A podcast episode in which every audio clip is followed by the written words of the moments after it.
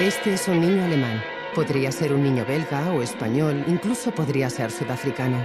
En realidad es solo un niño cuya imagen fue tomada durante la Segunda Guerra Mundial. Un momento en el que cambió el destino de muchos niños y de sus padres. Franco, como cualquier padre de familia, lo que deseaba era que Carmencita se hiciera amiga de aquellos niños que tenían para él un gran valor moral. ¿Quieres decirle algo a los niños alemanes? ¿Pero qué les digo? Lo que quieras. Anda. Aunque en algún momento de la historia cambió el mensaje. ¿Quieres decirle algo a los niños del mundo? ¿Pero qué les digo? Lo que quieras. Anda. Pido a Dios que todos los niños del mundo no ¿Quiénes eran los niños del mundo? Tal vez Franco pensaba que los niños alemanes ya no le convenían a su hija. ¿Quiénes eran los enemigos de la patria de Carmencita? Julien Cerf, 47 años, Polonia. Josep de Haas, 21 años, Holanda. En el año 2000 encontré, eh, siguiendo las páginas de este, de este libro registro, eh, el ingreso de cantidad de refugiados judíos, americanos, ingleses en los años 1940-1944. Aquí encontramos los listados, las listas de los refugiados que, que pasaron por SOR, todos perfectamente identificados por nacionalidades, la mayor parte de ellos eran refugiados judíos. Polonia. Leon Halper, 7 años, Polonia. Maurice Halper, 4 años. A partir de aquí, mi investigación eh, se centró en saber de dónde venían, dónde se dirigían. Samuel Hollander, 61 años. Estamos hablando de un periodo histórico entre el año 39 y 45 que todavía es enormemente oscuro. Eh, estamos en un periodo donde existe mucha ambigüedad y sobre todo hay mucha desinformación. Yo creo que la historia se ha creado a posteriori. Estas carpetas del Ministerio de Asuntos Exteriores español guardan los documentos que hacen referencia a la política llevada por España respecto a los judíos durante la Segunda Guerra Mundial. El tema es Judíos y España. La clasificación, orden público. Podemos ver eh, legajos y expedientes del año 48 donde en su propia portada se decía no revisar por parte de los investigadores. También otros expedientes como el año 67 donde también se dice no divulgar. La desaparición de documentos, la desaparición de páginas concretas o la dificultad para encontrar la referencia entre un documento y otro, eso es, ha sido básico y sobre todo con mucha intención entre el 46 o 48. ¿Qué información no se podía divulgar?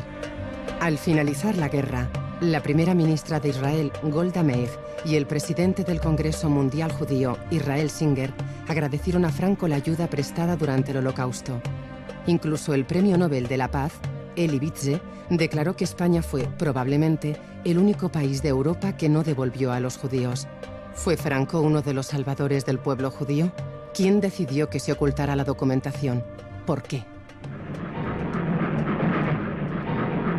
Mi padre escogió España porque, en primer lugar, eh, los judíos no eran bienvenidos casi en ningún sitio y no se conseguía visado con facilidad en América.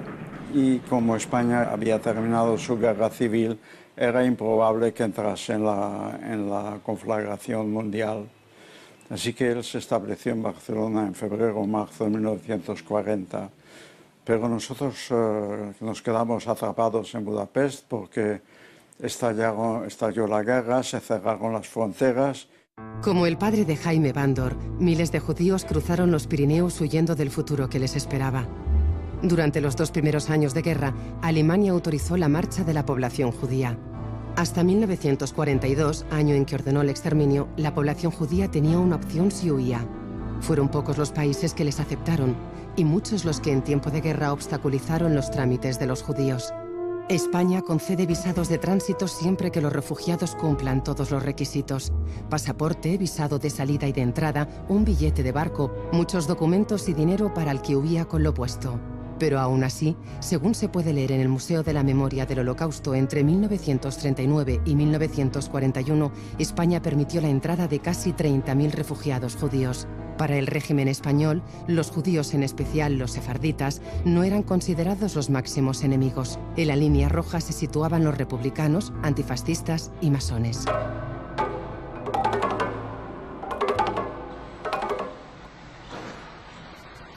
Franco nunca fue amigo de los judíos y mantuvo aquella muletilla del contubernio masónico, comunista, judío, etc.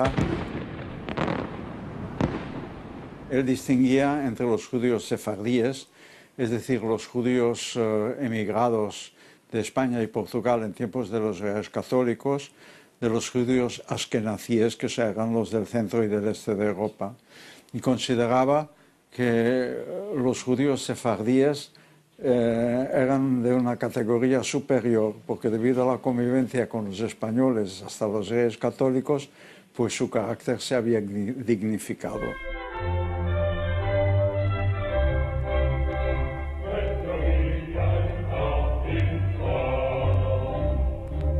Cuando queremos dilucidar cómo actuó Franco con respecto a los judíos, tenemos que entender que se relacionó cuatro tipos de judíos.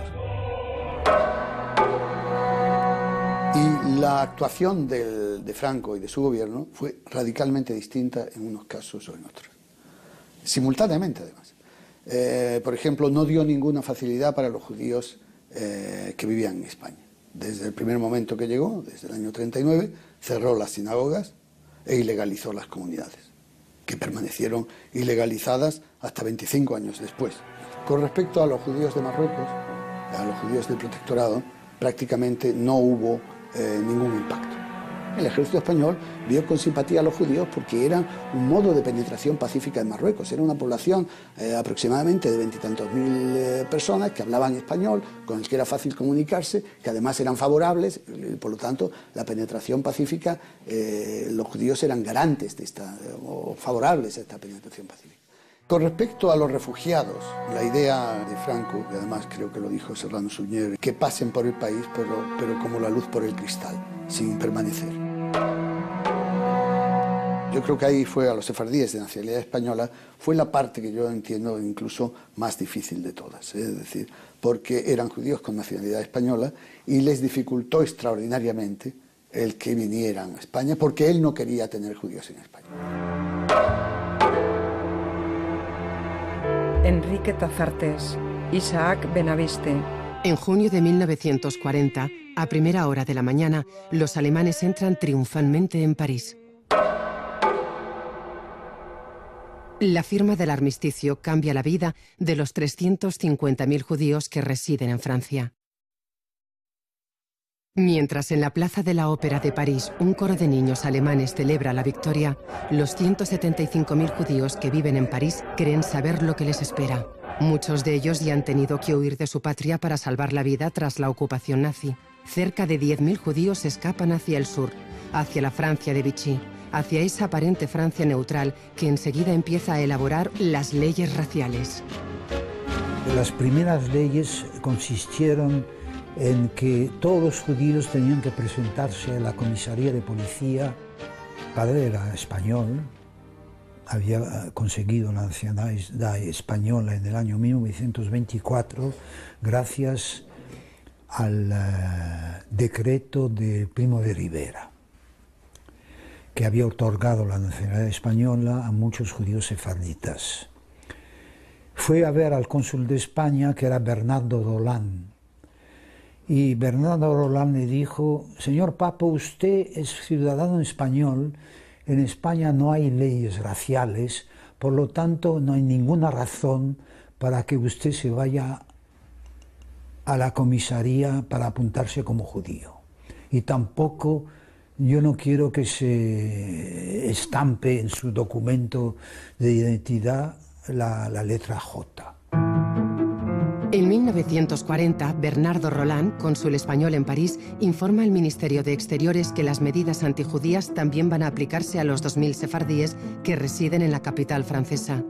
Mediante cartas de protección, el cónsul consigue que judíos españoles, como la familia Papo, sean excluidos de la mayoría de las leyes antijudías. Pero Serrano Suñer escribe a Lequerica, embajador en París, desvinculándose de la política del cónsul. El gobierno español no puede poner dificultades, aun en sus súbditos de origen judío, para evitar se sometan a medidas generales, conservando una actitud pasiva.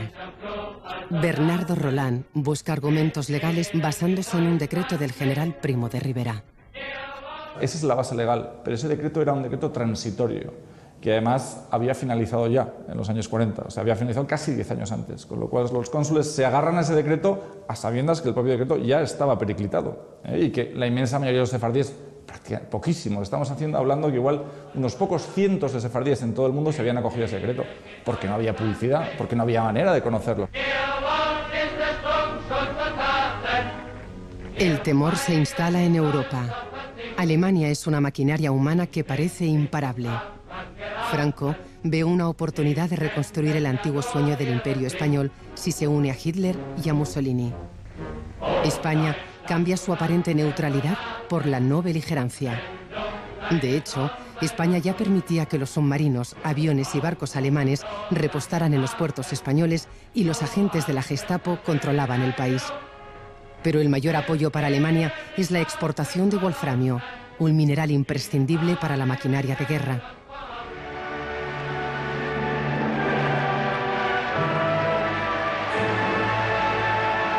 Nosotros, había declarado el embajador alemán, el wolframio es la sangre para el hombre. El wolframio se pagaba en España con el oro robado a los judíos.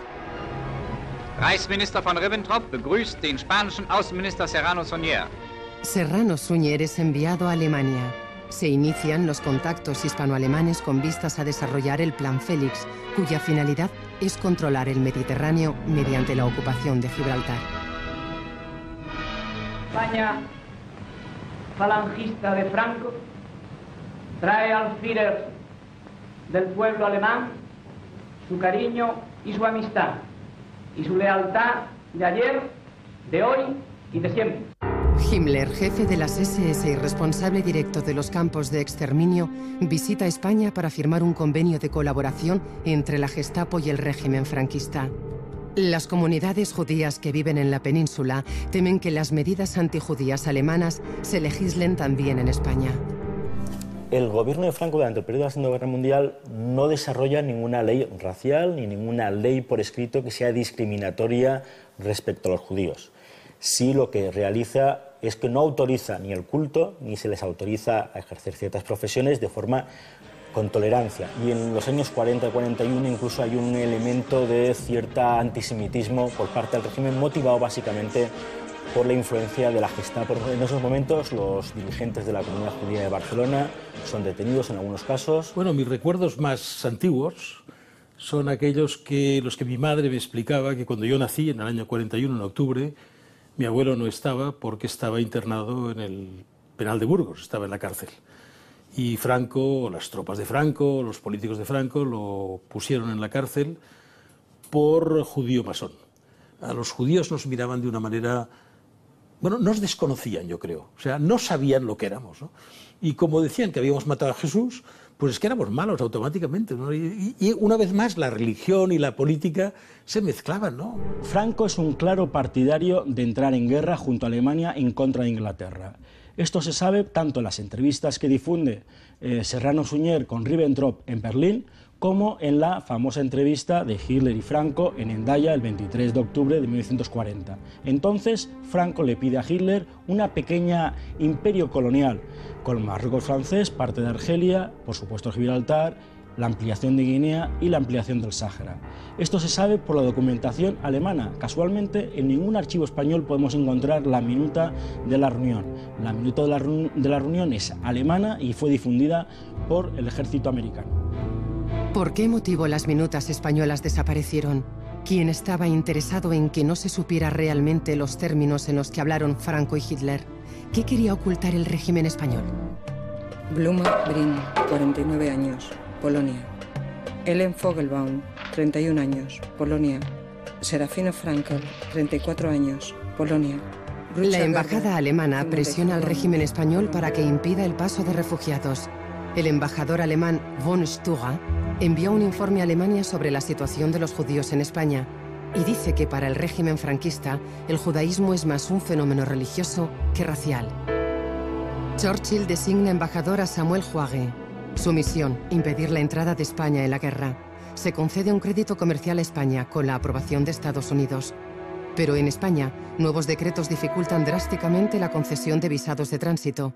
La situación de los refugiados judíos que esperan atravesar España se complica cada vez más. Julio del 1941 empezaron las primeras redadas, organizadas por la policía francesa. Y en estas redadas hubo varios judíos de nacionalidad española que fueron llevados al campo de Drancy, en las afueras de París. El campo de Drancy posteriormente fue un campo de tránsito para llevar a los judíos a los campos de exterminio.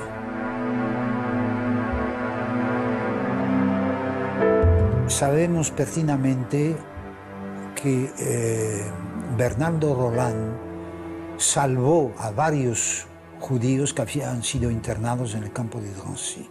Bernardo Roland intercede para la liberación de 14 judíos españoles de Drancy. Sabe que la situación se va a complicar más y expide pasaportes. Trata de proteger a los judíos sefarditas que no tienen la nacionalidad española, que son la mayoría. Busca la legalidad para salvar su patrimonio.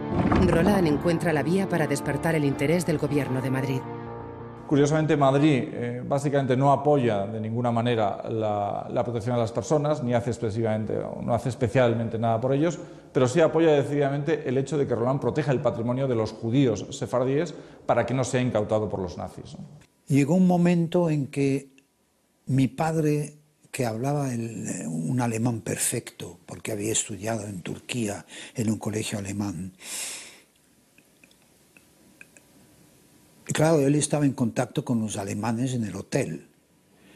Y llegó un día en que un periodista vienés que estaba en el hotel, alojado, habló con mi padre y le dijo, señor Papo, tenga usted cuidado, porque lo han denunciado como judío. Y hay un oficial del ejército alemán que se aloja en el hotel que se enfadó y dijo, ¿cómo es posible que el director del hotel sea judío? Mi padre lo que hizo fue ir al consulado de España y Bernardo Roland le dijo, mire señor Papo, yo hasta ahora lo he estado protegiendo. Yo le recomiendo una cosa, váyase a España. La familia Papo escapa de los nazis y se instala en Barcelona. ¿Cuál es la política de Franco en este momento frente a los judíos? María Sinaí León, nacida el 16 de septiembre de 1920 en Barcelona, hija de Mauricio y Susana, dedicada a sus labores, soltera. En el año 41, la policía española registró todos los datos de los judíos que residían en España. Estaban localizados. Se crean dos listados. Un listado de los judíos que vivían en Barcelona con nombre, apellidos, profesión y dirección. Esos listados que en un primer momento tenían que haber sido entregados a la Gestapo, no se sabe si llegaron o no llegaron a la Gestapo, pero sí que es cierto que se realizaron. Y sí también queda constancia de otro listado que se pudo realizar por parte también de mm, fuerzas de la Policía Española en Mallorca sobre los chuetas que podían vivir en Mallorca. Con domicilio en la calle Burrell 58. El archivo judaico del franquismo se hizo en los mismos momentos en que en otros países se estaban haciendo archivos de judíos. No se le conoce filiación política ni haber desempeñado cargos políticos o de secta. Y, se hace atendiendo a la peligrosidad de la raza, como dice, eh, para el nuevo régimen. Cuando uno habla del filosefardismo de Franco, tiene una frase que es, eh, que es magnífica, más o menos viene a decir, y especial cuidado se tendrá con aquellos judíos que se denominan sefarditas, que por su parecido con la población nativa pueden pasar desapercibidos. Es decir, que eh, uno se da cuenta que verdaderamente filosemita no era. Se le supone la peligrosidad propia de la raza judía que pertenece. Esto es en, en el terrao de la pensión Palacios, en el año 1941, todos refugiados en Barcelona que pudieron llegar a Barcelona porque tenían pasaporte español. En la pensión Palacios había muchas familias de refugiados judíos que estaban esperando barco para marchar a Estados Unidos al Canadá y también a Buenos Aires. Y el gobierno español les había dado visados de tránsito. Por cierto, Estados Unidos y tampoco los países de Sudamérica no daban visados muy fácilmente. Fuimos un día a los toros y después del tercer toro de repente desplegaron banderas nazis en toda la plaza y salieron a desfilar juventudes hitlerianas que eran los jóvenes hijos de la colonia alemana de Barcelona. Mi madre dijo, Dios mío, ¿dónde nos hemos metido? A ver si, si va a ocurrir lo que está ocurriendo en Francia. Pero afortunadamente no pasó absolutamente nada. Era un acto de propaganda. Clara Hitman, 16 años, Polonia. Samuel Hollender, 61 años, Polonia.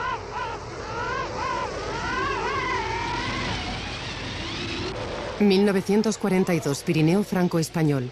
Los alemanes empiezan a aplicar las medidas antijudías. En el sur de Francia, como en el resto de Europa, el miedo de la población es una respuesta al exterminio. Para muchos hombres, mujeres y niños, solo queda una opción, cruzar la frontera. Los alemanes impermeabilizan la cordillera y los guardias españoles deben entregar a todos los refugiados que encuentren a 5 kilómetros de la frontera. Es casi imposible el paso hacia la libertad. Se crean las redes de evasión. Algunos judíos las utilizan para pasar a España. Otros encuentran ayuda en los guías de frontera. Guías que roban y matan en la montaña. Guías que hacen bien su trabajo por miles de francos. Guías que actúan desinteresadamente por humanidad. Después de huir durante meses por Europa, llegar a España no siempre significó el primer paso hacia la libertad. Estamos en el puente de Perosa, en el municipio de Altaneo, en el Pirineo de Lleida. Justamente aquí confluyen tres de los itinerarios básicos de huida de los judíos desde la Francia ocupada por los nazis. Tenemos aquí el camino que viene a través del puerto de la Pala de Clavera de 2.500 metros y aquí dos itinerarios más a través del puerto de Aulá y el puerto de Salau en torno a los 2.000 metros.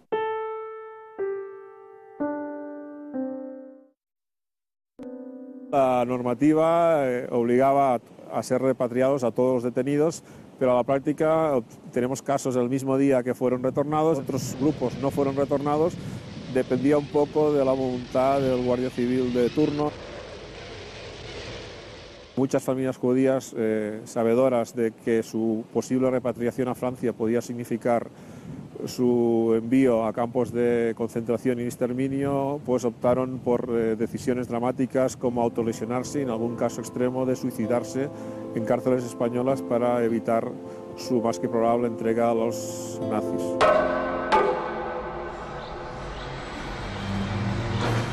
En estas dos cárceles del municipio de Sort eran encerrados durante unos días los refugiados capturados en el Pirineo. Hoy, en este escenario, se ha levantado el Museo Al Camí de la Libertad.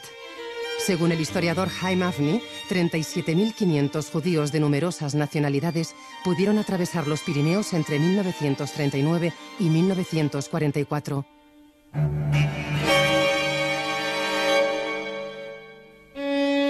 La cárcel de mujeres, tres metros cuadrados, sin agua ni inodoro. Tres metros cuadrados donde las mujeres, después de meses y meses de huida, volvían a sentir el miedo que despierta un futuro incierto.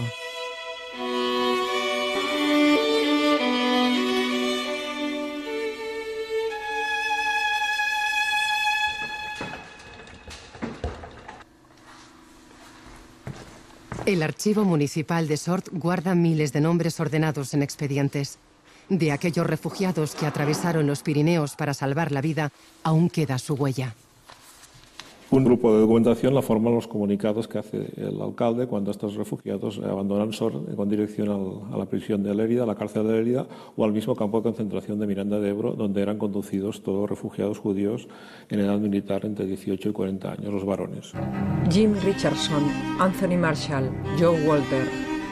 Joe Walter, ciudadano norteamericano, realmente era un ciudadano polaco, nacido en Polonia y residente en Francia, que dio este nombre falso eh, para evitar, en este caso, por ser repatriado a, Francia. Tenemos casos significativos, por ejemplo, en este caso, Clochelle fue un, un, bebé que junto a su familia cruzó los Pirineos gracias a la ayuda de Jean Rogal, una guía ocasional francesa.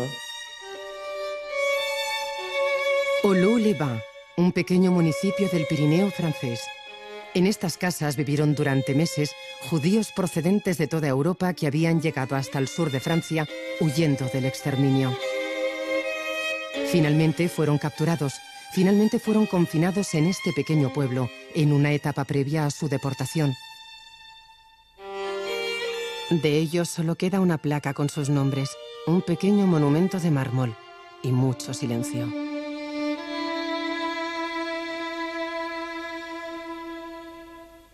Algunos esperaron la deportación en el hotel, otros en casas vacías.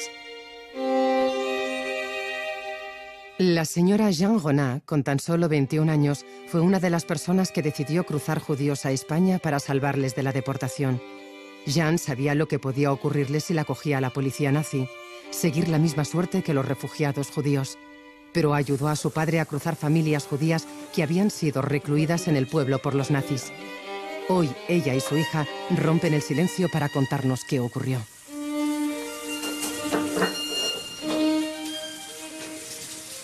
Fais, attention, tu as le gagné. Je te le recommande. Eh? Les premiers ils sont arrivés au début de 1942. Et dans les endroits où ils étaient logés, ils avaient leur nom et le paiement parce qu'ils payaient donc ça, c'était dans les hôtels. Les gens qui ne pouvaient pas payer Il y avait une solidarité entre juifs.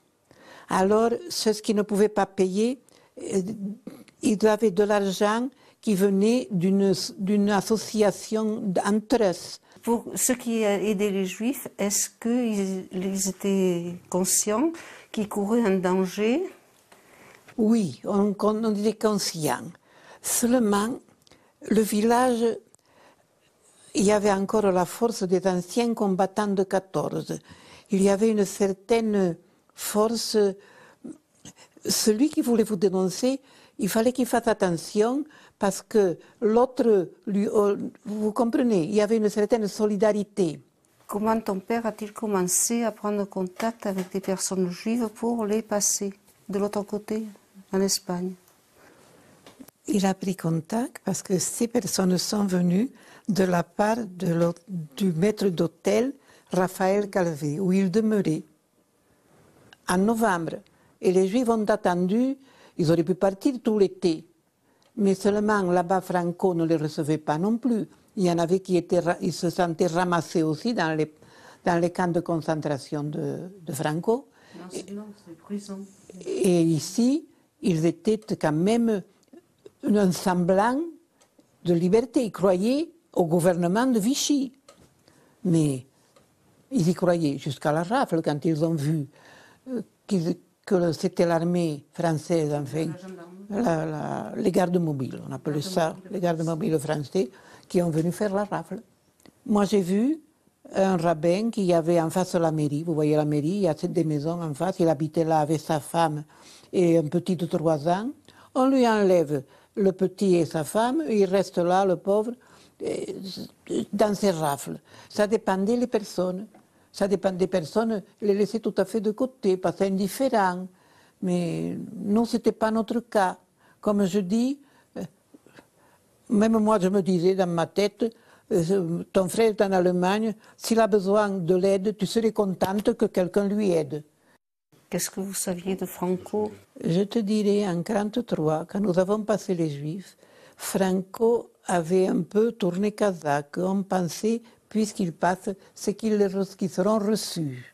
Est-ce qu'ils savaient qu'ils allaient dans les camps de concentration et d'extermination?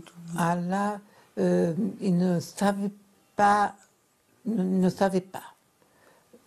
Ils se doutaient qu'ils allaient dans des camps, mais pas question d'être exterminé, je ne pense pas. Al terminar la guerra mundial, muchos documentos fueron quemados. Jean consiguió rescatar del fuego una lista de judíos que habían sido confinados en el hotel de Oluy. sabía lo importante que era no olvidar. 1, 2, 3, 4, 5, 6, 7, 8, 9. Yo calculo que solo en esta, esta pequeña parte de Pirineo, entre 1941 y finales de 1943, se expulsó alrededor de 100 personas. Todos ellos refugiados judíos, familias judías, acabando todas ellas en campos de exterminio nazis. Alemania. ¿Cuántos Josef pudieron Herder, salvarse? 18 años. Polonia. Johann Brugner, 17 años. Alemania. Marlene Brugner. Mi padre vivió en Alemania 19 años. hasta el año Alemania. 32 o Petra 33. Brugner, 50 Él decía que los judíos pesimistas alemanes ahora están en Nueva York y que los judíos optimistas murieron en las cámaras de gas. Y lamentablemente era verdad. Los que decían no pasará nada. No, pues yo soy alemán de toda la vida. Yo, he luchado en la Primera Guerra Mundial. Yo, ¿Cómo van a hacer algo a mí los alemanes? Yo, yo he dado tanto a Alemania. Yo soy abogado, notario. Yo he hecho tanto por mi país. ¿Cómo van a hacer algo a mí? Pues estos que eran los optimistas murieron, murieron en las cámaras de gas.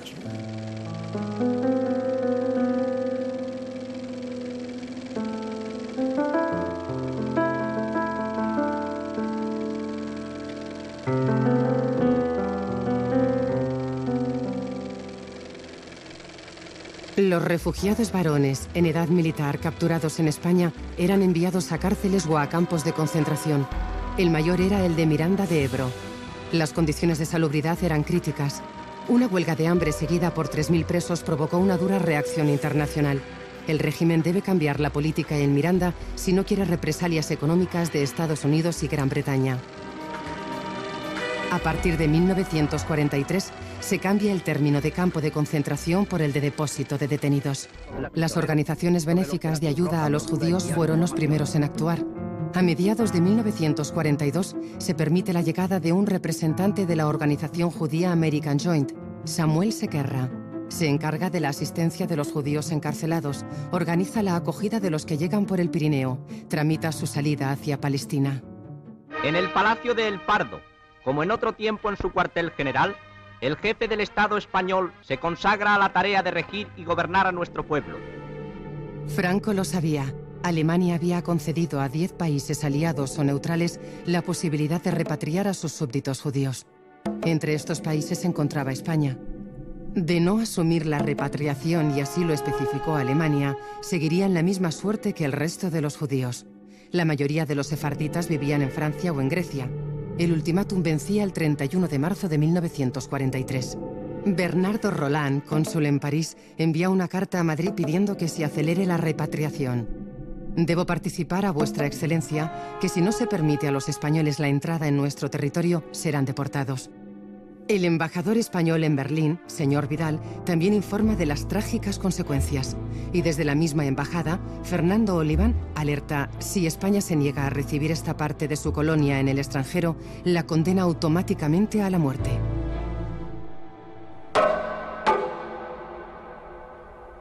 Destacaría un mensaje que tuve ocasión de leer del, eh, ministro de Asuntos Judíos alemán, en el cual destacaba la esquizofrenia del régimen de Franco, porque decía lo siguiente, este régimen quiere declarar, o acepta de alguna manera, aunque sea tácitamente, que se declare españoles a sus judíos, pero luego no los quiere en España. ¿Qué tipo de país es aquel que declara ciudadanos suyos a unas personas y luego no los quiere en su país? Jordana propone la salida de los sefardíes a un tercer país, pero Alemania no lo acepta. Finalmente, el 15 de marzo del 43, el gobierno franquista comunica su autorización. Los súbditos españoles pueden entrar en España en grupos cerrados. Aquellos que solo tienen el estatuto de protegidos son descartados.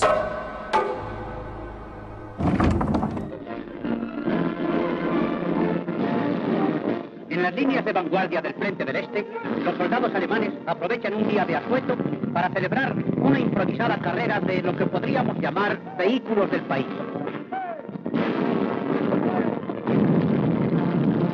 El avance aliado en el norte de África y la batalla de Stalingrado marcan un giro en la contienda. El ministro Jordana es más receptivo a las demandas aliadas. Cese de la exportación de minerales a Alemania, mayor permisividad para los refugiados y control de la Gestapo.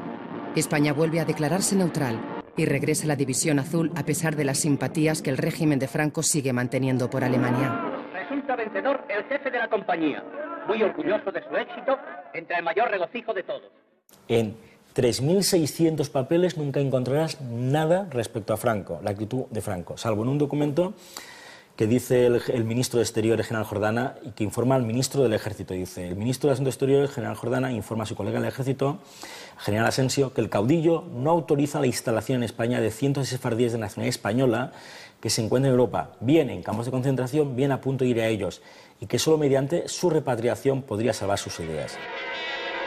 El 30 de abril de 1943, España supo que también se aplicaría el ultimátum alemán a Grecia, donde se encontraba la gran comunidad sefardí de Salónica.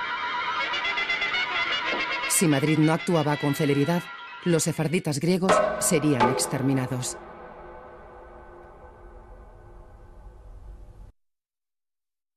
Estos hombres, mujeres y niños son sefarditas que vivían en Grecia. En este momento, en el que fueron inmortalizados, no sabían que su futuro dependería de España. Su vida estaba a punto de dar un giro definitivo. A principios del siglo XX, el médico y senador español Ángel Pulido había emprendido una campaña política y propagandística a favor de los sefardíes. Encontró apoyo en Fernando de los Ríos, en los diplomáticos Saavedra y Agramonte, y en Primo de Rivera que en 1924 les concedió la nacionalidad española. Ángel Pulido se sorprendió al encontrar una revista escrita en español arcaico, hispánica.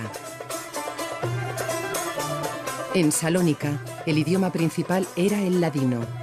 Las ancianas habían transmitido el legado de la lengua a sus íxicos. Después de siglos de exilio, estos españoles conservaban la cultura sefardí, en contra incluso de la política griega que a imitación de la francesa e italiana clamaba por la desaparición del castellano. Era una comunidad con gran poder. Políticos, abogados, banqueros. Aquellos sefarditas que impresionaron a Pulido, estos seres humanos, estaban condenados a la solución final si España no actuaba con celeridad. La fecha límite para la repatriación era el 15 de junio. España tenía un mes y medio para organizar su salvación.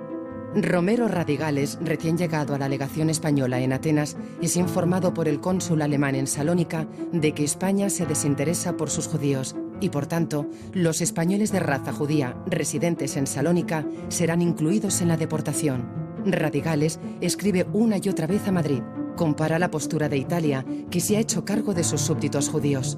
Estos judíos son españoles, aunque no todos tengan la nacionalidad, insiste. Deben estar bajo la protección del consulado. Sabe lo que les espera. Ese es su argumento frente al comandante local de la Gestapo para que no se los llevara a Auschwitz. Estos judíos son míos. ¿Cuál es el argumento uh, del comandante de la Gestapo? De acuerdo, si son suyos, lléveselos. No los quiero aquí. El plazo expira y Radicales busca respuesta en Madrid, en Berlín.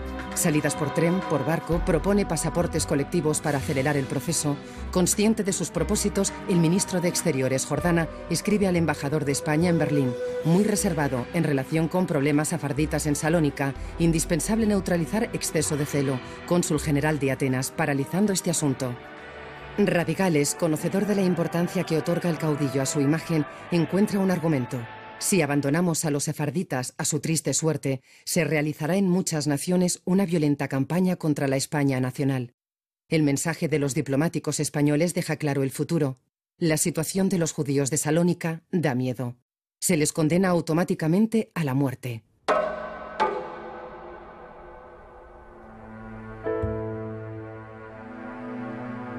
Llegará un día en que, sabiendo lo que iba a ocurrir, nos hayamos lavado las manos como Pilatos, abandonando a su triste suerte a estos, al fin y al cabo, compatriotas.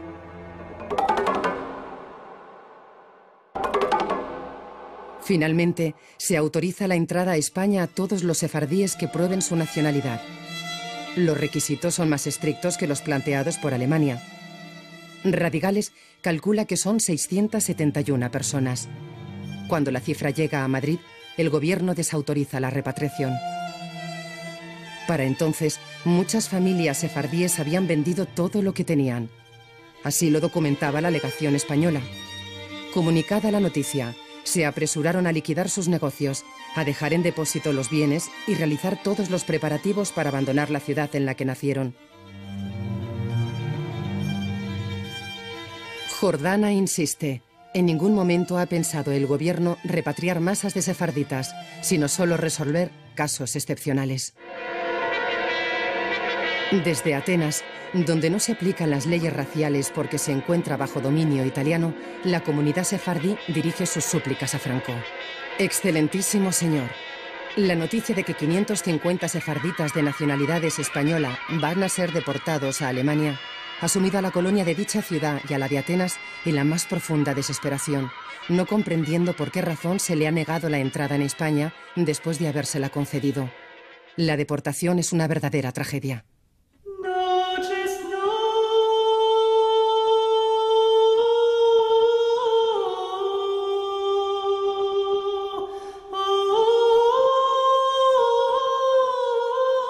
No abandonéis a estos desgraciados. En vuestro generoso corazón confiamos nuestra salvación, termina pidiendo la carta. Rina Botón, Eda Botón, Alberto Botón, Lili Botón, Raúl Saporta, Bea Eliaquellín, Moisés Di Canetti.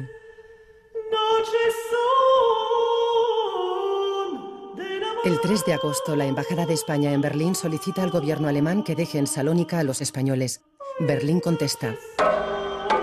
Es tarde.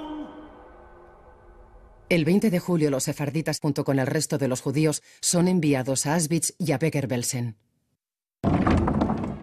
Tal vez alguien recordó las imágenes grabadas por Pulido.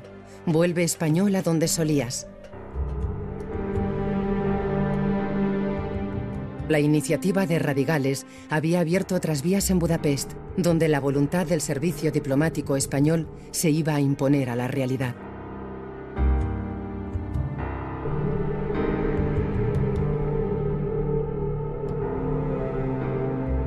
Las tropas alemanas entran en Hungría. Cuando la guerra ya estaba casi perdida para Alemania, las tropas nazis invaden Hungría. La población civil saluda a los soldados alemanes y los pequeños fraternizan con las tropas.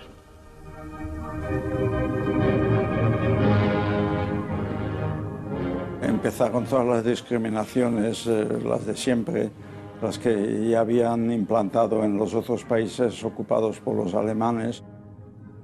Luego el traslado forzoso de los judíos a unas casas llamadas estrelladas, donde concentraban a los judíos um, para poderlos deportar. En las casas estrelladas, aparte del hambre, se vivía mucho miedo, eh, porque de vez en cuando pasaban haciendo redadas eh, tanto um, los nazis alemanes, la SS, como los nazis húngaros que se llamaban cruces flechadas. Nosotros no sabíamos que existía Auschwitz, pero sí que se sabía que a la gente a la que se llevaba pues ya no volvía más.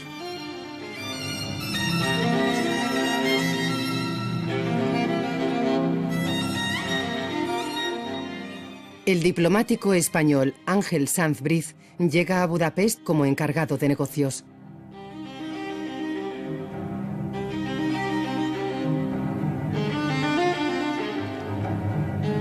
Través de un grupo sionista, conoce el horror que está sucediendo en Auschwitz y envía un informe a Madrid que no recibe respuesta.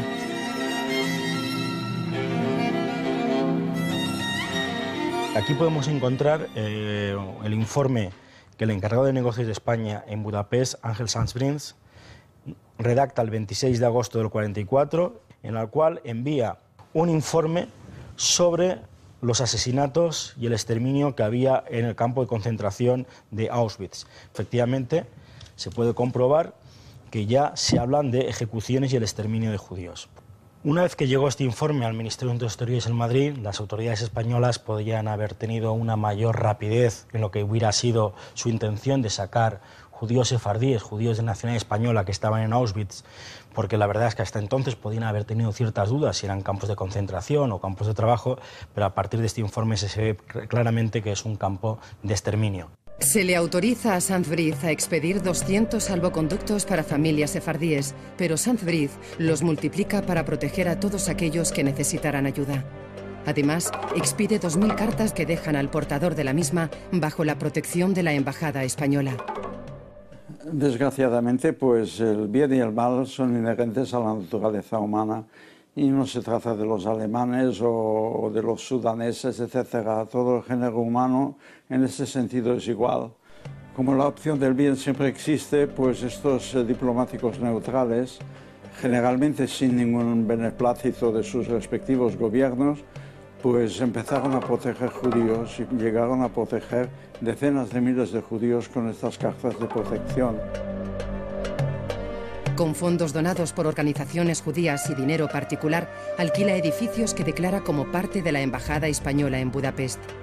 A esas casas lleva a los judíos que puede rescatar de la deportación. Nosotros fuimos a pagar a una de las cuatro casas españolas que alquiló el diplomático Brit la vida en esas casas pues era un horror, solamente superado por, por el gueto. Vivíamos 51 personas en dos habitaciones y media. Había un solo lavabo para las 51 personas, con la particularidad de que el cuarto de baño eh, también estaba habitado. Encima de la bañera había unas tablas donde dormían dos personas y otros dormían en los pasillos, en la cocina, etcétera. Sanzbrith contó con un colaborador inestimable, Giorgio Perlasca, un buscavidas que vendía ganado al ejército alemán hasta que vio cómo trataban a los judíos. Decidió entonces unirse a la labor de la legación española. Perlasca, que sabía cómo manejarse en el comercio, conseguía comida y bienes para las personas protegidas en las casas españolas. Tanto Sanzbrith como Perlasca iban por las estaciones con papeles en blanco, sacaban a, los niños que iban a ser deportados los metían en el coche consular, que era extraterritorial. Rápidamente rellenaban los papeles y decían que ellos eran protegidos de la legación de España. Ya salvaron muchos niños.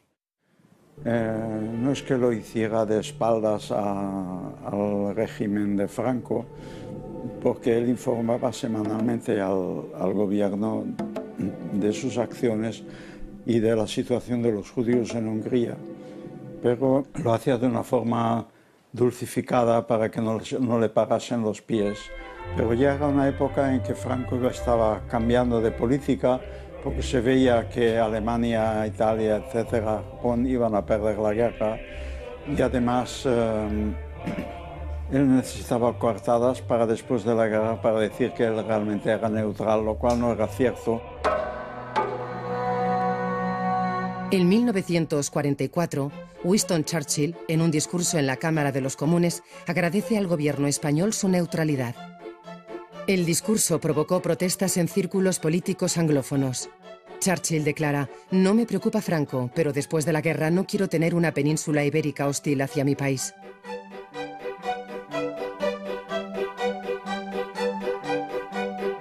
Durante los últimos años de la guerra, Franco envía emisarios a Estados Unidos y Portugal para ganarse el favor de los grupos sionistas. A cambio de dejar pasar judíos por España, las organizaciones sionistas se comprometen a hablar bien del régimen. En efecto, a finales de los años 44, el Congreso Mundial Judío y organizaciones judías valoran los esfuerzos que ellos consideran y se los conceden como beneficio del gobierno de España el gobierno de Franco, cuando en muchos casos han sido las actitudes humanitarias de los diplomáticos españoles, pero en aquellos momentos, años 44, los judíos internacionales, el Congreso Mundial Judío, no diferencia lo que hacen los diplomáticos españoles a título personal de lo que realiza el gobierno. En el frente oriental se desarrolla el drama de la gran victoria rusa sobre los nazis.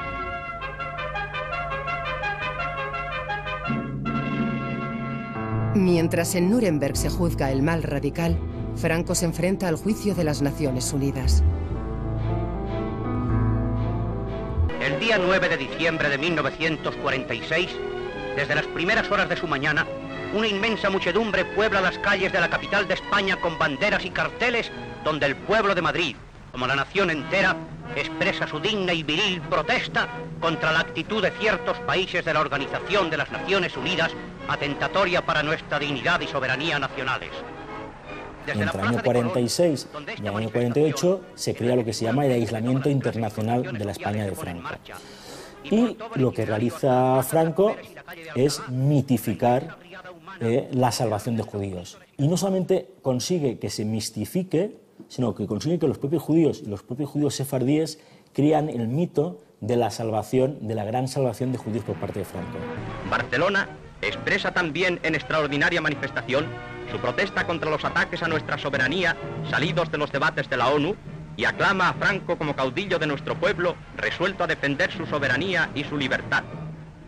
Del archivo judaico lo que nos ha quedado ahora mismo son fichas dispersas, porque en algún momento determinado, no sabemos si eh, al final del, periodo franquista, eh, se, eliminó, como los muchos ficheros personales, el, archivo masónico y, otros archivos personales que se eliminaron. to the of soul who follow our movement in defense of civilization. Ni fue filosemita Franco, ni fue antisemita Franco, ni fue un antisemita furibundo. Y probablemente tenía parte del antisemitismo tradicional, el antisemitismo que está en, la, en esa memoria más difícil de ocultar. ¿no? Isabella Brunswaller, 10 años, Francia. Henry Mendelssohn, 17 años, Austria. Marguerite Mendelssohn, 22 años, Austria. Salomón Mendelssohn, 49 años, Austria. Un régimen que ha estado del lado de los nazis en la guerra, en neutralidad, no beligerancia, pero en definitiva asociado al, régimen de nazi, de alguna manera que quería legitimarse y para eso vendió un mensaje político. Es decir, yo ayudé a los judíos y gracias a mí tal número de judíos han salvado la vida. Lo primero no es cierto, no fue el régimen quien les ayudó. La consecuencia de las ayudas individuales y del cruce de la frontera, sí. Es decir, más de 35.000 personas salvaron la vida, directa o indirectamente, por la actuación de España. Pero creo que eso el régimen no tiene legitimidad ninguna para patrimonializar ese hecho. La contradicción española radica en que España no quería tolerar la persecución de sus judíos, pero por otra parte no estaba dispuesto a permitir su inmigración y carecía de una política clara al respecto escribe el historiador Berroter. Judith Mendelssohn, 20 años, Austria. Denis Gisel, 7 años, Alemania. Bert Kohn, 52 años. La verdad de la relación de Franco con los judíos es una verdad en blanco y negro, una verdad con nombres y apellidos. Hombres, mujeres y niños que consiguieron salvarse al llegar a España, que fueron deportados en el intento.